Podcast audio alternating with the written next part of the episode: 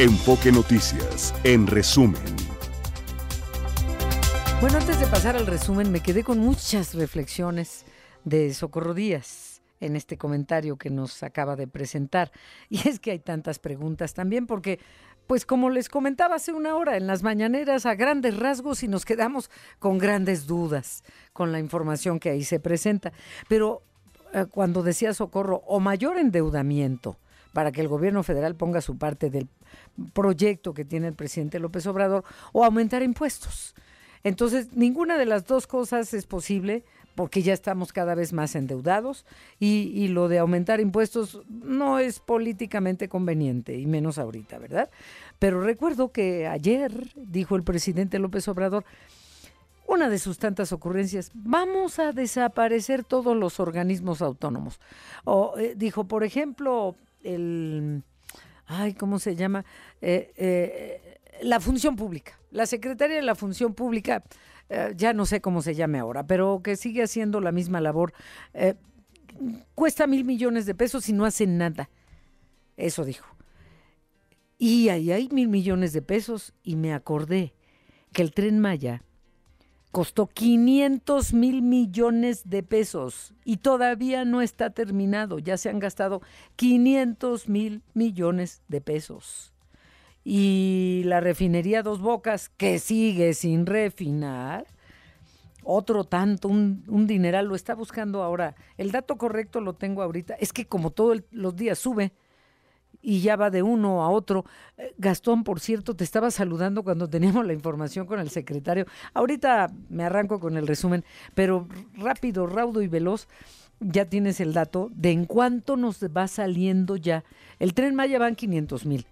Eh, ese dato, yo tengo otros datos. No, ese dato. El dato que, que está, que, que, es oficial es lo que dice en su mañanera el, el, el presidente que dice está Gastando, eh, costando 300 mil millones de pesos. 300 mil Pero para terminarlo serán 500 mil. Exactamente. Ahori este es ahorita, el momento. Ahorita, el momento. ahorita. Ok, 300 mil. 300 mil millones. Es quitarle un pelo al gato, desaparecer organismos autónomos con ese argumento, cuando la verdad es que le incomodan los organismos autónomos. Ahora sí que literalmente todo es politiquería. Eh, por favor, la refinería Dos Bocas, que ha ido en aumento, en aumento. Ah, es más, aquí tengo un dato, ya no, literalmente lo he venido anotando. Aquí dice, eran originalmente 6 mil millones de pesos, subió a 8, a 14 mil millones de dólares, perdón, de dólares, dos bocas. Iban 200 mil millones de pesos, según el periódico El País. Pero creo que esto de dólares, de dólares, de dólares, perdón, estoy hablando de dólares. ¿Qué dato estás consiguiendo de lo que ya va costando la refinería Dos Bocas, que sigue sin refinar ni un barril, que parece ser que a finales de marzo, mm. y sería una miseria lo que podría refinar? Eh, lo que, lo que confiesa el gobierno es que al momento está costando 8.800 millones de dólares. Mm.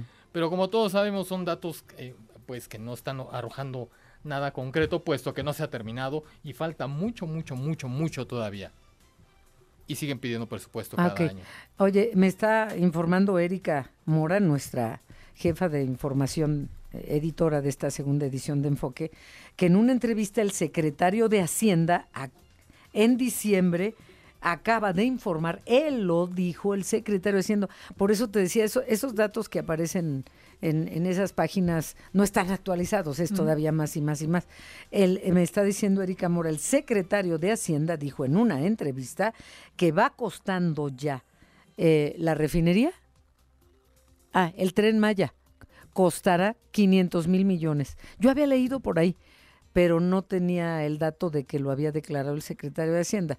Lo dijo el secretario de Hacienda. Costará 500 mil millones de pesos el tren Maya y siguen sin trabajar al 100, ni está terminado, ni emiten boletos, ni nada, nada. Todo allá al mal hecho, y pero qué dineral nos cuesta. ¿De qué sirve desaparecer organismos autónomos si fuera cierto el argumento de, de que allá hay mil millones de pesos? Señor, y los 500 mil millones del tren Maya más la refinería Dos Bocas, pero más el aeropuerto Felipe claramente Ángeles. estamos ante lo que quiere el presidente. ¿Qué quiere el presidente? Quiere un tren Maya, no importa lo que cueste. Su quiere trenecito. una refinería. que no quiere? los, este, digamos, ¿Por qué mejor no le compramos un Lego? Un trenecito, pues una refinería, este, un aeropuertito. Pero me parece que es congruente, porque lo que reprueba le echa basura, ¿no? Y, dice que ahí hay dinero, pero lo que le conviene, pues no. generalmente es un punto de vista muy, muy obtuso el que tiene, generalmente. Es, ahora sí que literalmente es politiquería. Eh, hace algunos minutos, a la, más o menos hace una hora, conversé con el secretario de Comunicaciones y Transportes y nos dio unos datos bien interesantes. Qué bueno que pudimos platicar con él porque él no está en politiquería, él está haciendo su trabajo y él tiene datos reales de lo que se está haciendo en materia de infraestructura. Jorge Nuño Lara se llama el secretario. Eh, él detalló que el programa carretero inició en Oaxaca por la necesidad de mejorar la conectividad de los pueblos indígenas, de las comunidades aisladas y reducir los tiempos de traslado de esa entidad. Aquí algo de lo que dijo. Este programa está en 10 entidades federativas empezó en Oaxaca, en donde ha tenido el, un, éxito importante, pues prácticamente más de la mitad de, de los kilómetros que tenemos programados, que son 4.100 kilómetros, están ahí en Oaxaca, 3.000 kilómetros están ahí. ¿Por qué ahí? Pues precisamente pues porque no había local, no había un camino que llegara a las cabeceras municipales y este, el presidente se comprometió a tener un que cada cabecera municipal tuviera un camino pavimentado. Hay una gran necesidad de conectividad en Oaxaca. Las localidades estaban muy muy aisladas y comenzaban muchas de ellas a hacer hasta 10 horas desde donde estaban a la capital de Oaxaca. Y aquí algo más de lo que nos dijo el secretario de Comunicaciones, las obras que están por terminar en los próximos meses. Por ejemplo, el puente Nichupté en, Cancún, el, tramo de Real del Monte a Entronque Huasca en la carretera eh, Pachuca-Huejutla, que por cierto, ese iba a ser un tramo de cuota y lo hicimos libre de peaje y no solamente lo hicimos libre de peaje, sino que es el costo de ese proyecto era el doble de lo que nos está costando ahorita. Estamos poniendo en operación ahorita eh, dos, dos proyectos importantes, Acayucan La Ventosa, que es el que va a conectar los dos puertos, Salina Cruz y Coatzacoalcos, estará lista en abril, y el 4 de febrero este, se inaugurará una carretera muy, muy esperada, que es la de Oaxaca a Puerto Escondido, que en lugar de hacer seis horas por la libre, ahora vas a poder hacer en esta autopista dos horas y media desde Oaxaca a Puerto Escondido. Y respecto al número de accidentes en la autopista México-Querétaro, el secretario destacó cuáles son las principales causas de los accidentes. Yo le comentaba el tiradero que hay de máquinas, de materiales, que así vive esa carretera, no solo ahora. O sea, así vive hace toda la vida la carretera México-Querétaro, ida y vuelta, la autopista. Pero aquí algo de lo que nos respondió. Tiene unas condiciones importantes en donde se están mezclando automóviles de carga con automóviles ligeros. Esa mezcla genera ciertas condiciones de riesgo. La principal causa de los accidentes eh, ha sido la alta velocidad, sobre todo de los vehículos eh, pesados y también ligeros. Por eso hemos estado hablando con las diferentes cámaras, ¿no? La Canacar, la Canapat, AMPAT, y eh, hemos llegado al acuerdo en el que ellos están comprometidos a, que sus operarios estén en las mejores condiciones. Y nosotros también estamos imponiendo condiciones para los exámenes médicos pues un poco más estrictas, de tal forma que podamos eh, tener pues operarios que estén en buenas condiciones de salud, y también capacitados. La entrevista completa en la página de enfoquenoticias.com.mx. El doctor Rafael Carmona Paredes es coordinador general del Sistema de Aguas de la Ciudad de México y lo tenemos en la línea telefónica porque, pues, desde hace día lo estamos buscando y ayer quedó pendiente esta conversación. Nunca es tarde porque a fin de cuentas el problema del agua, eh, pues es algo muy importante a tratar, el día que sea, en la circunstancia que sea, y más en la que estamos viviendo, porque Sabemos la situación crítica de las presas en todo el país, pero vamos a hablar concretamente de la Ciudad de México, porque la responsabilidad del doctor Carmona Paredes es el sistema de aguas de la Ciudad de México. y, nos surtimos del sistema Cutzamala, que ahora nos va a decir en qué punto se encuentra el desabasto o el vacío, no el llenado del sistema Cutzamala que nos, que nos surte aquí en la Ciudad de México. El, eh, vamos a escucharlo al doctor Rafael Carmona Paredes. Hola doctor, buenas tardes. Adriana, muy, muy buenas tardes. Muchas gracias por este espacio de información. Un saludo para ti y para todo tu auditorio. Igualmente. A ver, pues el presidente López Obrador dijo esta semana que descartaba que se fuera a dar un desabasto de agua en, en, el Valle de México, dijo así en general, ¿no? Y, y, que los, las críticas son eh, magnificar en, en tiempos electorales, pero ubiquémonos en la realidad. Dijo el presidente López Obrador, sí, claro, dijo el presidente López Obrador que hay varias alternativas y que tienen un plan y es lo que queremos saber, doctor Rafael Carmona, junto con los datos de en qué nivel se encuentra el sistema Cutzamala. Muy bien, claro que sí, con, todo gusto. Primero, eh, pues recordar que el sistema Cutzamala no es el único, no es la única fuente que suministra agua a la Ciudad de México y al Valle de México. Para nosotros, en este momento, el sistema Cutzamala representa aproximadamente el, la cuarta parte del agua que tenemos para nuestra ciudad. Es decir, eh, verdaderamente tenemos otras opciones. Cuarta eh, parte nada más, perdón. Es que este dato es bien importante, doctor. Sí, sí, efectivamente. Eh, nosotros tenemos agua de otras fuentes, como le llamamos nosotros. Esas otras fuentes son principalmente pozos dentro y fuera de la Ciudad de México y agua que obtenemos de algunos manantiales en la parte alta de las sierras de, del sur y del poniente de la ciudad. Y durante eh, todos estos años en los que el, ha habido un cambio, una reducción en las lluvias y por lo tanto una reducción en la aportación de agua de las presas del sistema Cutzamala, pues hemos invertido mucho tiempo, hemos invertido una buena cantidad de recursos para poder tener a punto eh, estas otras estas otras fuentes de agua de las cuales eh, nos surtimos para inyectar a la red y llevarla a través de la red a las distintas zonas de nuestra ciudad. Aquí una pausa, perdón doctor, pero pero acabas de decir hemos invertido, pero claro. sí, pero queremos saber en qué se ha invertido, cuánto se ha invertido y a qué se refiere eso.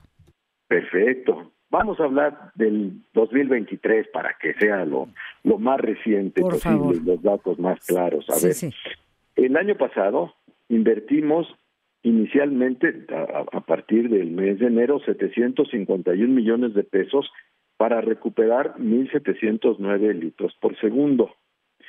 Más tarde, en la época en la que se hacen los riegos en el sistema Lerma y por lo tanto se reduce la aportación de este sistema de pozos que entra a la Ciudad de México y al Estado de México, eh, hicimos una segunda inversión con la meta de recuperar 1.549 litros por segundo. En realidad, no nada más logramos esta recuperación, sino que alcanzamos 2.149 litros por segundo, lo cual representa pues un 39% adicional. Pero ese, perdón eh, que insista, pero ese dinero que se invirtió es en que en equipo, maquinaria, en obra hidráulica, como qué, por ejemplo. Este dinero, este dinero se invirtió en la rehabilitación de pozos, se invirtió en lo que mm. nosotros conocemos como los puntos de producción o los sistemas de producción de agua. Y esta producción de agua es lo que ha permitido mitigar estas reducciones que han sido necesarias de, em, de la extracción que se hace de las presas del sistema Cuchamala. Estos datos que estoy hablando son exclusivos son exclusivos para la producción de agua. Y tenemos, además de, la, de los trabajos en producción de agua, pero quisiera, quisiera acabar este, eh, diciendo, eh, primero hablando de esta inversión para producción de agua, hacia noviembre del 2023 hicimos una inversión adicional de 509 millones de pesos. que tienen como meta, o que nosotros nos pusimos la meta de recuperar 1.135 litros por segundo que deberán estar en nuestra red en mayo del 2024. De estos 1.135 litros por segundo, 675 estarán entrando a la red de distribución en la primera quincena de febrero. Todavía le agrego un poco más, le agrego una eh, inversión ya en este 2024 de 319 millones de pesos, con lo cual tenemos 828 millones de pesos a partir de noviembre para acá y con esto produciremos o eh, inyectaremos a la red 1.959 litros por segundo. Mm. ¿Cómo? Pues a través de 46 obras ya contratadas, 16 obras en proceso de contratación y otras 17 que llevamos junto con la Comisión Nacional del Agua. Mm, El trabajo entonces ha sido eh, dirigido en forma muy importante a, rehabilitar, a conservar estos otros sistemas de producción de agua que, como te lo repito, están basados eh. principalmente en los pozos y también en la... Bueno, bueno. No, no puede ser. Tenemos no sé cuántos días esperando esta entrevista Ayer ya estaba pactada, no fue posible y hoy tenemos problemas con la comunicación. Es que quiero preguntarle, doctor Rafael Carmona, ojo, quiero hacer una aclaración importante. El doctor es, eh, eh, es doctor en ingeniería mecánica por la UNAM, es investigador del Instituto de Ingeniería de la UNAM. Es que cuando, cuando te presento como doctor, pues este, no, no, no vas a tomar la temperatura ni la presión arterial. O sí, pero del agua. A ver, eh, doctor, aquí todo esto, qué bien suena, qué bueno que hay inversión pero nosotros los ciudadanos también tenemos que hacer nuestra parte, cambiar el patrón del consumo de agua. O sea, ustedes invierten, cuesta mucho traer el agua a, esta altura de la Ciudad de México. Los pozos también es un tema bien interesante. Eh, se secan, se acaban. Y entonces, este, doctor, eh, ¿qué hacemos para, para entender como ciudadanos eh, el, el, cambio que debemos hacer del patrón en el consumo de agua?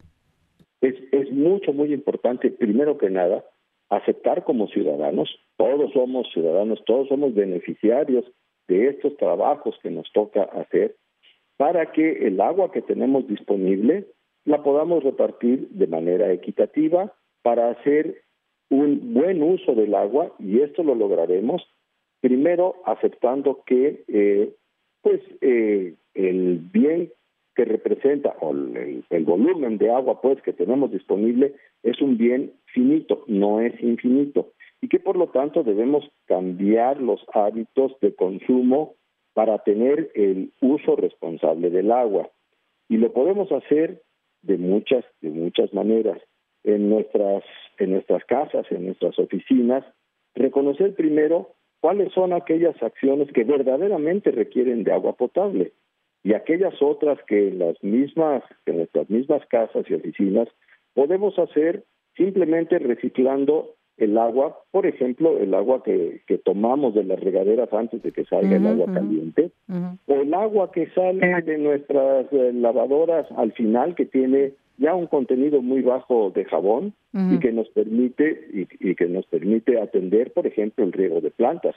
O el, WC, el WC, doctor. Ahora, también se habla mucho de la captación de agua de lluvia y aquí los gobiernos estatales, municipales o, las alcaldías en la Ciudad de México también deben jugar un papel muy importante. Captación de agua de lluvia, tanto que llueve nos inundamos y ahí se va por las coladeras. Recordemos este que eh, este es un programa muy importante del gobierno de la Ciudad de México eh, que lleva directamente la Secretaría del Medio Ambiente y que eh, ha tenido muy buenos resultados en la alcaldía de Iztapalapa. Pero solo ahí, son 16 en toda la ciudad. Sí, claro.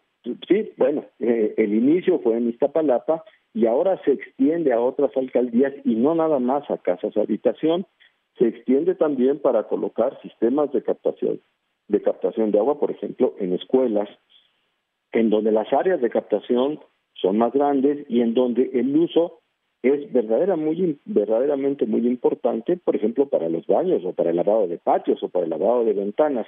Muchos de estos usos eh, y estas necesidades que se tienen en las escuelas para conservar muy bien eh, las instalaciones y al mismo tiempo permitir que nuestros alumnos pues tengan condiciones adecuadas de servicios hidráulicos. Claro. Otra cosa, doctor, las fugas. Ahí está la responsabilidad eh, también en las alcaldías, en la jefatura del gobierno. Tiradero de agua en las calles, días pasan y se reportan y se reportan y el tiradero de agua. O sea, hay mucho que hacer para cuidar la que tenemos. Pero también, volviendo al tema que nos ocupa contigo, doctor, como coordinador general del Sistema de Aguas de la Ciudad de México. ¿Qué vamos a hacer? Ya viene la temporada de calor. Están reduciendo eh, eh, el, envío de agua a la Ciudad de México, aunque sea solo el 4% del Cutzamala. Pero ¿qué, ¿cuál es el plan del que hablaba el presidente López Obrador? Claro, a ver, ¿qué, qué, vamos a este, o qué hemos hecho y qué estamos haciendo? Hablábamos hace... Pues hablamos. Se está cortando, perdón, doctor. Se nos está volviendo, se está volviendo a cortar. Hablábamos y ahí se cortó y luego ya no escuchamos y luego otra vez. No sé si, si estés en algún punto que o caminando y entonces se corta la señal. Ya ves cómo es esto. estoy aquí en mi oficina, ah, sentadito en el escritorio, platicando, platicando con ustedes. Bueno, este, gracias. Entonces, ¿qué vamos a hacer? a ver, ¿qué, qué, qué, vamos a hacer? Además de lo que hemos platicado sobre eh, todo esto de mantener y conservar los puntos en donde... Eh, no, este, vamos a pedirle al doctor que pues que ya no se quede sentadito en su oficina, porque entonces, hace, al principio se escuchaba perfectamente bien y ahora de repente ya no. Y ya estamos por concluir esta conversación. Hemos visto el tema de, de, la, del, del Cutzamala, algo de los pozos, porque los pozos ocuparían toda una entrevista. A ver, doctor, entonces ya para concluir, por favor, doctor, ¿cuál es el plan?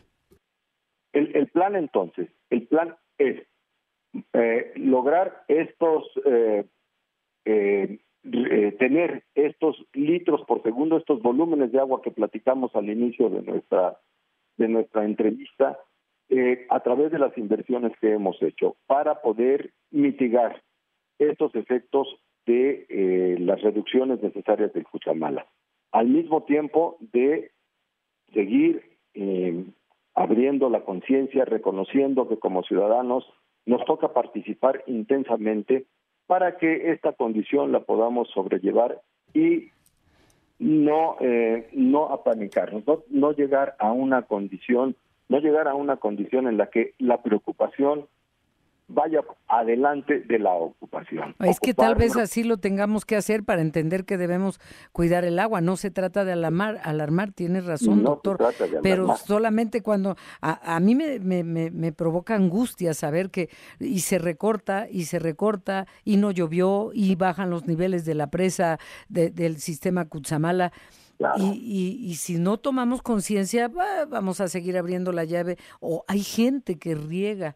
Eh, su banqueta con agua potable o que lava los automóviles con agua potable. Ahí es donde tienen que entrar en acción las autoridades, si es que no hay conciencia en la ciudadanía. Pero estas obras, entonces, podemos concluir que no nos estamos quedando sin agua o aunque no, ha llovido lo suficiente, tendremos agua para pues para irla llevando esperando la temporada de lluvias?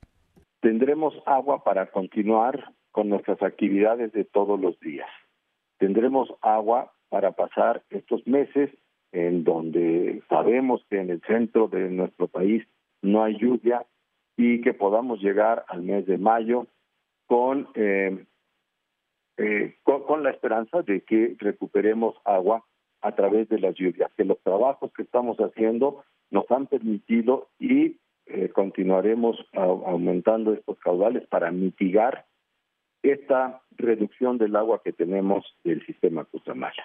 Muy importante también eh, saber que podemos obtener información de primera mano a través del sitio web de la, del Sistema de Aguas de la Ciudad de México en una aplicación, en un sitio que conocemos como Agua en tu colonia, de muy fácil acceso a través de celular, a través de tableta, a través de computadoras, simplemente entrando a SACMEX, al sitio web del SACMEX, Agua en tu colonia, colocando la alcaldía en donde vivimos o donde trabajamos y la, y la colonia eh, dentro de la alcaldía para saber cuáles son las fuentes de suministro y cuáles son los mejores horarios en términos de disponibilidad de agua para ese sitio. Y también otro tema, pero tiene que ver con las autoridades, eh, la Secretaría de Seguridad Pública, las fugas clandestinas, el huachicoleo de agua, el negocio del agua, las concesiones del agua. Otro día platicamos específicamente de los pozos de agua en la Ciudad de México.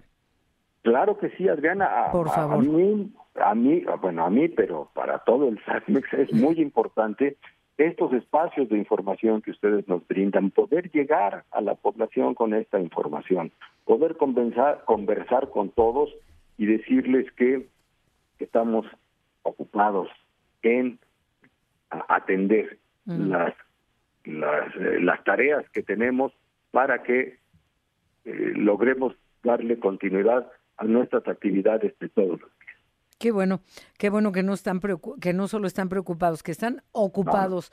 Doctor Rafael Carmona Paredes, coordinador general del Sistema de Aguas de la Ciudad de México. Qué bueno que ya se logró esta conversación. Muchas gracias, buenas tardes y feliz año. Adriana, muchísimas gracias. Muy buenas tardes a todos, a, todas. A y a todos, digo, para que no se sientan. Gracias, doctor. Buenas tardes. Gracias. Ya he comentado aquí en algunas ocasiones que ya hay guerras en algunas partes del mundo por el agua. Aquí en México ha habido conatos de violencia por repartición de, agua de las pipas entre vecinos, jaloneos por las cubetas, por yo estaba en la fila, tú te metiste. Eh, es un problema muy grave y muy serio. Tú tienes un dato muy interesante para que nos demos una idea de lo dramático que es quedarse sin agua. Exactamente.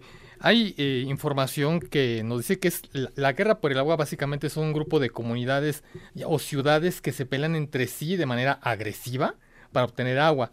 Hay un caso específico en África entre Eritrea y Somalia que estos ambos países han tenido comunidades alrededor de su frontera en donde están peleándose virtualmente de manera violenta con el agua. De igual forma, así sucede en Yemen, de manera interna, comunidades internas de Yemen y hasta en Irak, Adriana. Sí, Cuatro países que sufren guerra, guerras internas o entre naciones porque no tienen agua. Y se están arrebatando las fuentes y arrebatándose las fuentes del agua, básicamente. migración, desplazamientos, enfermedades, Sí, y, todo, y son países totalmente inestables. Yemen vive una guerra civil desde hace mucho tiempo. Eritrea y Somalia viven en constante lucha por el terreno que se han quitado porque se independizaron de Etiopía de alguna forma. E Irak, Irak todavía no se repone de la terrible guerra que tuvieron contra Estados Unidos. No, dramático el asunto. Así que digo, volvemos a ver otros lados y si no la cuidamos, como bien nos decía el doctor Rafael Carmona Paredes, es un recurso finito, ¿eh? Y, si no llueve, ¿de dónde la vamos a sacar? Ah, una vez escuché por ahí una campaña que me gustó mucho que decía, con agua todo, sin agua nada. nada, ni vida, pues eso somos inclusive en el cuerpo. Más agua que huesos y lo demás. Bueno, vamos a una pausa. Pues ya detuvieron al exalcalde de Toluca, Raimundo, ahora ya es N. Eh, bueno, tiene unas acusaciones que México, ¿no? Porque no es el único funcionario o exfuncionario público, pues que es un delincuente o está coludido con la delincuencia. Gloria Aguilar, te escuchamos, por favor. Gracias, Adriana. Te saludo y saludo al auditorio de Enfoque Noticias. Y efectivamente, la madrugada de este jueves, la Fiscalía General de Justicia del Estado de México anunció en sus redes sociales la detención del alcalde prófugo de Toluca, Raimundo Martínez Carvajal. Esta mañana, en un alto dispositivo de seguridad, fue ingresado al penal de Santiaguito. Raimundo N., como ahora se le llama, eh, se encontraba prófugo de la justicia desde el pasado 25 de noviembre por el delito de secuestro express en contra de su suegro Emilio Rodríguez. El pasado 24 y 25 de noviembre, la Fiscalía General de Justicia del Estado de México intentó ejecutar la orden de aprehensión contra el presidente municipal priista de Toluca, Raimundo N., por el delito de secuestro expreso en contra de su suegro. Él es padre de su exesposa Viridiana Rodríguez, sin que se lo lograra ubicar. Esto obligó a que se, a través de la Interpol se emitiera una ficha roja de búsqueda en caso de que hubiera salido del país. El presunto secuestro expreso habría sucedido el pasado 12 de abril de 2023, cuando Raimundo N., entonces alcalde de Toluca, habría ordenado la privación ilegal de la libertad de Emilio Rodríguez, quien trabajaba en estos momentos en el DIR municipal. Esto fue denunciado por su hija, quien además lo había denunciado por maltrato intrafamiliar, entre otras eh, cuestiones, debido a la situación personal que tenían ellos. Raimundo N, eh, N, se mantuvo prófugo de la justicia durante 54 días. Finalmente, en una colaboración con la Fiscalía General de Justicia del Estado de México, su similar en la Ciudad de México, así también como la Comisión Nacional de Homicidios y la Secretaría de Seguridad Ciudadana de la Ciudad de México, fue detenido en la colonia Lindavista en, en, este, en esta localidad y de ahí fue trasladado por muy temprano a la Fiscalía General de Justicia del Estado de México y posteriormente al penal de Santiaguito. Te comento que al ser ingresado a este penal hubo una gran cantidad de gente que entre gritos, eh, groserías, reclamos por la actitud que él había asumido eh, cuando fuera presidente municipal, cuando fuera servidor público al gobierno del Estado de México, entre ellos secretario general de gobierno, le, le recordaban las acusaciones que él les hizo y algunos de ellos incluso los momentos en que él les había uh, mandado fabricar delitos como secuestro express, como el que ahora enfrentó con su papá y con su perdón con su señor suegro y efectivamente fue una ola de impunidad que se registró eh, para esconderlo para tratar de protegerlo y finalmente eh, se habla se hizo justicia ya se encuentra en el penal de Santiaguito esperando la vinculación al proceso y desde luego también continuar con el proceso eh, penal ante esta situación. Es lo que tenemos hasta el momento no, Adriana. no no no todo un gánster cínico eso y más merece. Ojalá sea juzgado conforme a la ley, que se presenten las pruebas y ya era prófugo de la justicia y que ahí se quede tal vez el resto de su vida este tipo de personas, si así se les puede llamar personas. Gracias, Gloria Aguilar, por tu reporte y buenas tardes. Gracias a ti, muy buenas tardes, Adriana. Gracias. Ernesto Guerra, me da gusto presentarlo siempre. Él es un experto en materia legislativa y electoral, especialista en análisis político, en análisis electoral, etcétera. Licenciado en Ciencia Política y Administración Pública en la Facultad de Ciencias Políticas y Sociales de la UNAM. Hola, ¿cómo estás, Ernesto? Buenas tardes. Buenas tardes, estimada Adriana. Gracias por tomarnos la llamada porque nos quedaron muchas dudas ayer. Sergio Perdomo nos daba la información del Tribunal Electoral del Poder Judicial de la Federación, que frenó la megadeuda de Morena por más de 60 millones de pesos. Todo iba caminando, era un hecho que ayer se confirmaba eso, eh, derivado de irregularidades en su proceso interno para definir la coordinación de los comités de defensa de la 4T. Y de repente llegó, pues habrás oído eso de una llamada providencial, un mensaje que más que llamada fue eh, un mensaje providencial y ¡pum! se paró todo en seco. Explícanos cuál es el proceso y por qué pudo haber ocurrido legal o ilegalmente este mensaje providencial que suspende este proceso para multar a Morena por más de 60 millones de pesos. Con mucho gusto, Adriana. Mira, eh, hay que decirlo claro y muy fuerte. Eh, es una práctica común que se bajen previo a la aprobación de los temas de las cuentas que se van a presentar en la sesión retirar por parte del ponente eh, algún tema para tener mayor claridad, mayor espacio de tiempo para eh, razonar. Esto es una práctica común y no es de ahorita, sino de muchos años desde que está el Tribunal Electoral del Poder Judicial de la Federación. Entonces, ¿es una práctica? Sí, es una práctica. ¿Qué es lo que sucedió ayer?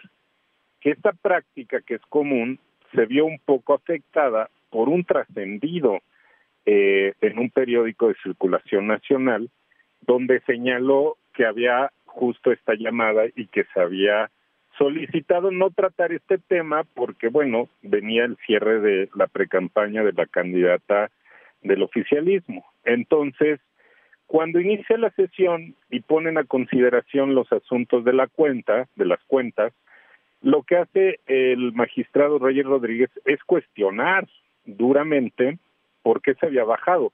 Y no por el tema per se, insisto, de que se bajó, sino cuáles eran las razones. Y ahí es donde me centraría un poco en el, la discusión, las razones por las cuales se bajó un acuerdo. Acuerdo, por cierto, que ya había hecho público el magistrado proponente, es decir, el magistrado Felipe de la Mata ya había señalado en su proyecto y puesto al, escrutinio público que se confirmaba el acuerdo justamente eh, derivado del dictamen consolidado que hizo el Instituto Nacional Electoral y bueno, pues se confirmaba, para decirlo muy rápido, los más de 60 millones de esta megamulta a Morena, pues por incurrir en una serie de cosas, eh, entre ellas, pues no reportar al Instituto Nacional Electoral, pues lo que se había gastado en su famosa precampaña, y perdón por el término, de sus corcholatas. Y bueno, esto ya había hecho público y la razón que se da es que justamente era para pues este espacio de tiempo y para reflexionar algo que ya habían hecho público, ¿no? Y eso fue la molestia del magistrado Reyes.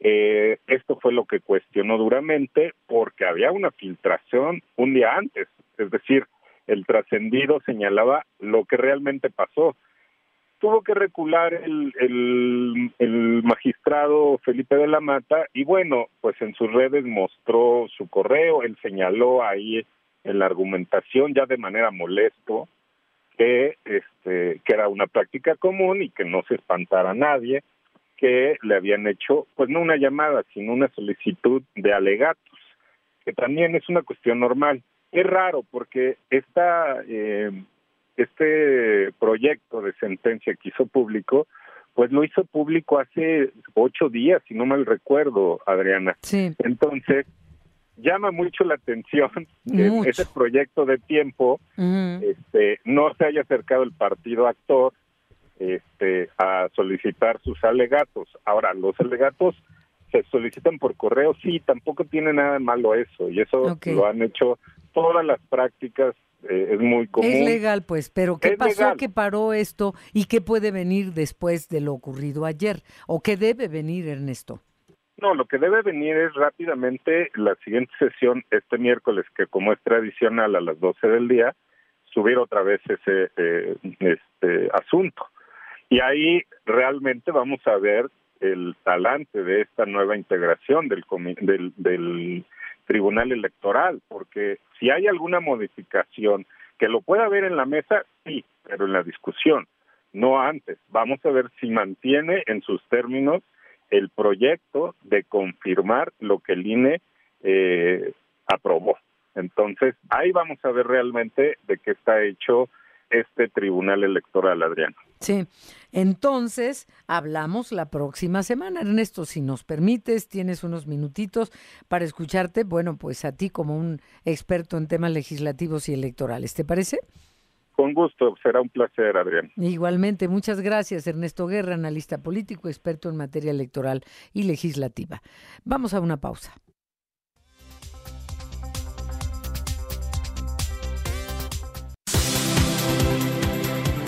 Los deportes con Fernando Espinosa.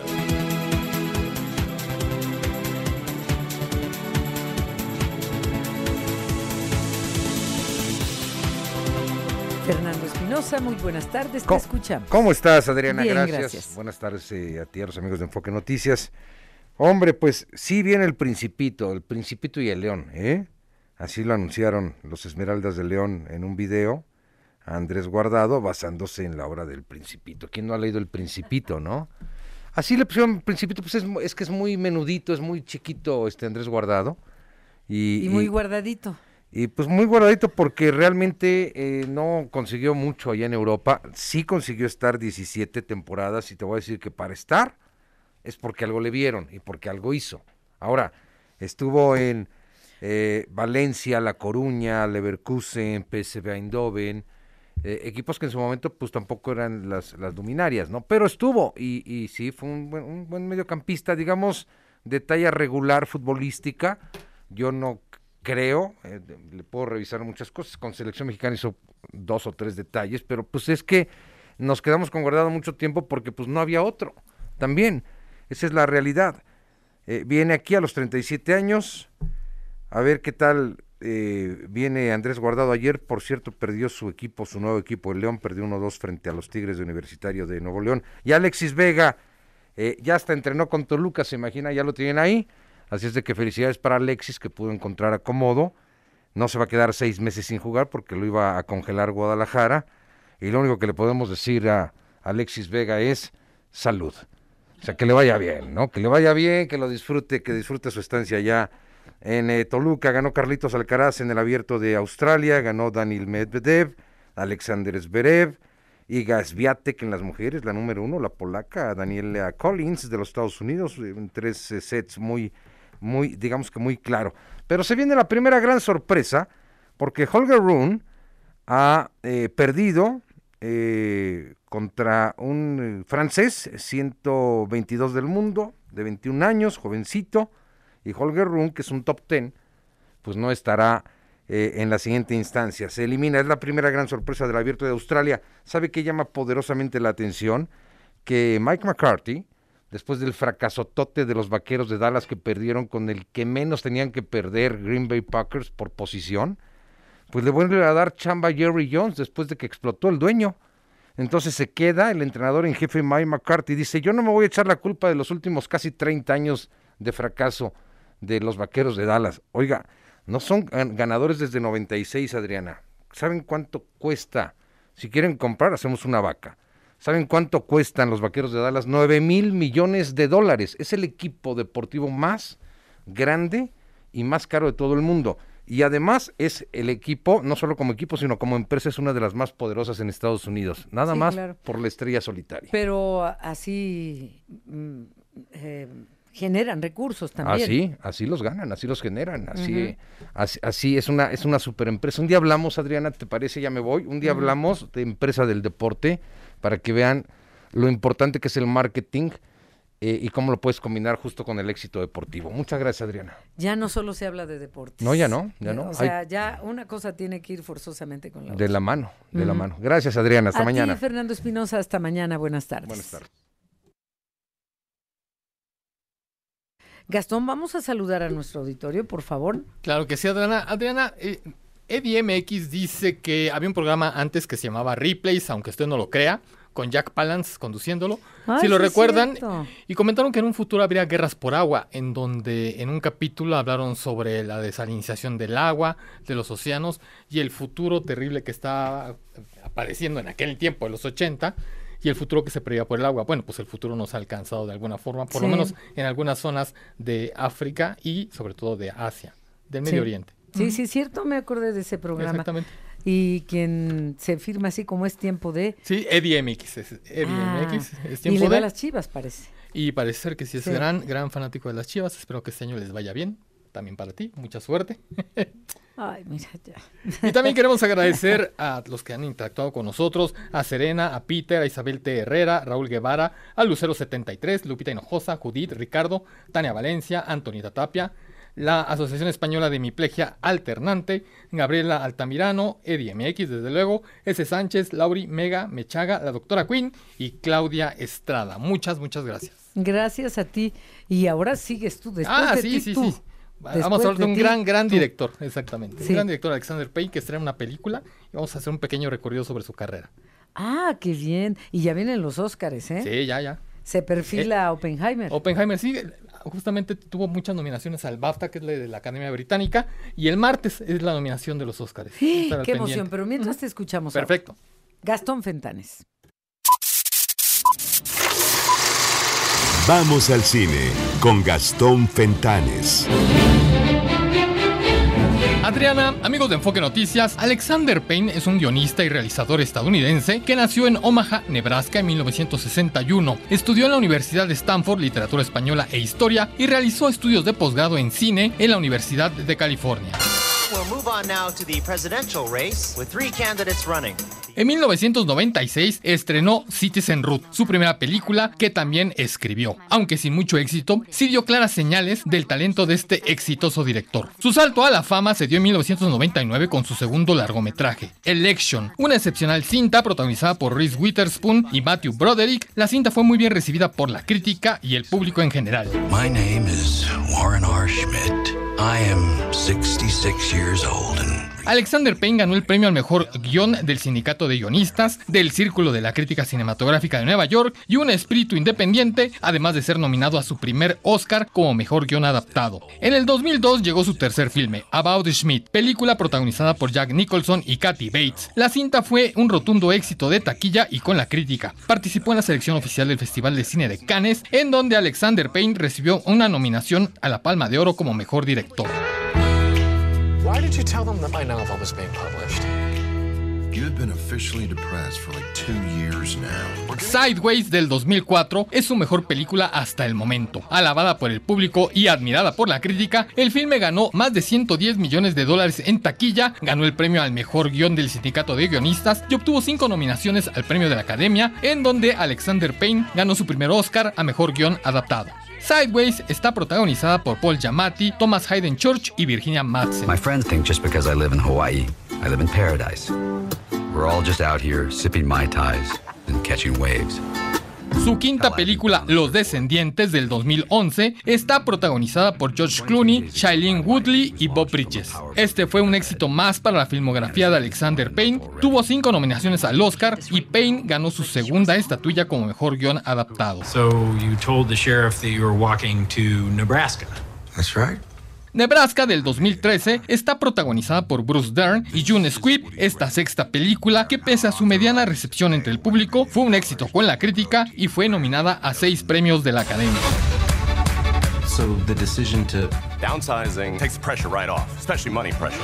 Su séptima película fue también su primer fracaso. Downsizing del 2017 es estelarizada por Matt Damon, Christoph Waltz y Kristen Wiig. Esta incomprendida sátira social cuenta la historia de un hombre que se da cuenta de que tendrá una vida de opulencia si se redujera a tan solo tener 13 centímetros de altura nadie la vio. Y finalmente, la octava película de este gran director es la recomendación de esta semana para ir al cine. Los que se quedan es una película que lleva en los papeles protagónicos a Paul Giamatti, Davin Joy Randolph y Dominic César. Los que se quedan nos ubica en Nueva Inglaterra y nos cuenta la historia de Paul Hunham, un malhumorado y solitario profesor de una prestigiosa escuela que al no tener a dónde ir durante las fiestas navideñas, se ve obligado a quedarse en el campus para ser el niñero de un puñado de estudiantes que tampoco tienen a dónde ir. Contra todo lo esperado, la convivencia tan cercana llevará a Paul a forjar un insólito vínculo con uno de ellos, un inteligente y problemático estudiante, y con la jefa de la cocina de la escuela, cuyo hijo acaba de morir en la guerra de Vietnam. Los que se quedan es una brillante comedia dramática que está perfectamente dirigida y ambientada, que junto con la fotografía, la banda sonora y la edición dan un marco perfecto y muy bello para un guion que está escrito con cariño y delicadeza, en donde los giros dramáticos no se precipitan y se da el tiempo perfecto para desarrollar la trama que nos enseña el valor de las improbables familias escogidas que aprenden a convivir, a conocerse, más allá de las complejidades de sus miedos, su tristeza y su soledad, para seguir adelante enfrentando el día a día. Adriana, amigos de Enfoque Noticias, celebremos el talento y la filmografía de este gran realizador estadounidense. Alexander Payne es uno de los mejores cineastas de nuestros tiempos. Excelente tarde de jueves.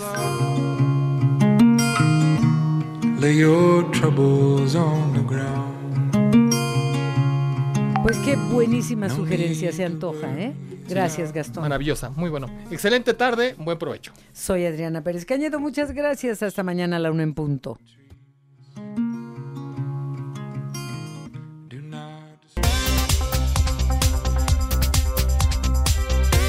NRM Comunicaciones presentó Enfoque Noticias con Adriana Pérez Cañedo. Lo esperamos en punto de las 18 horas con Alicia Salgado. Claridad en información.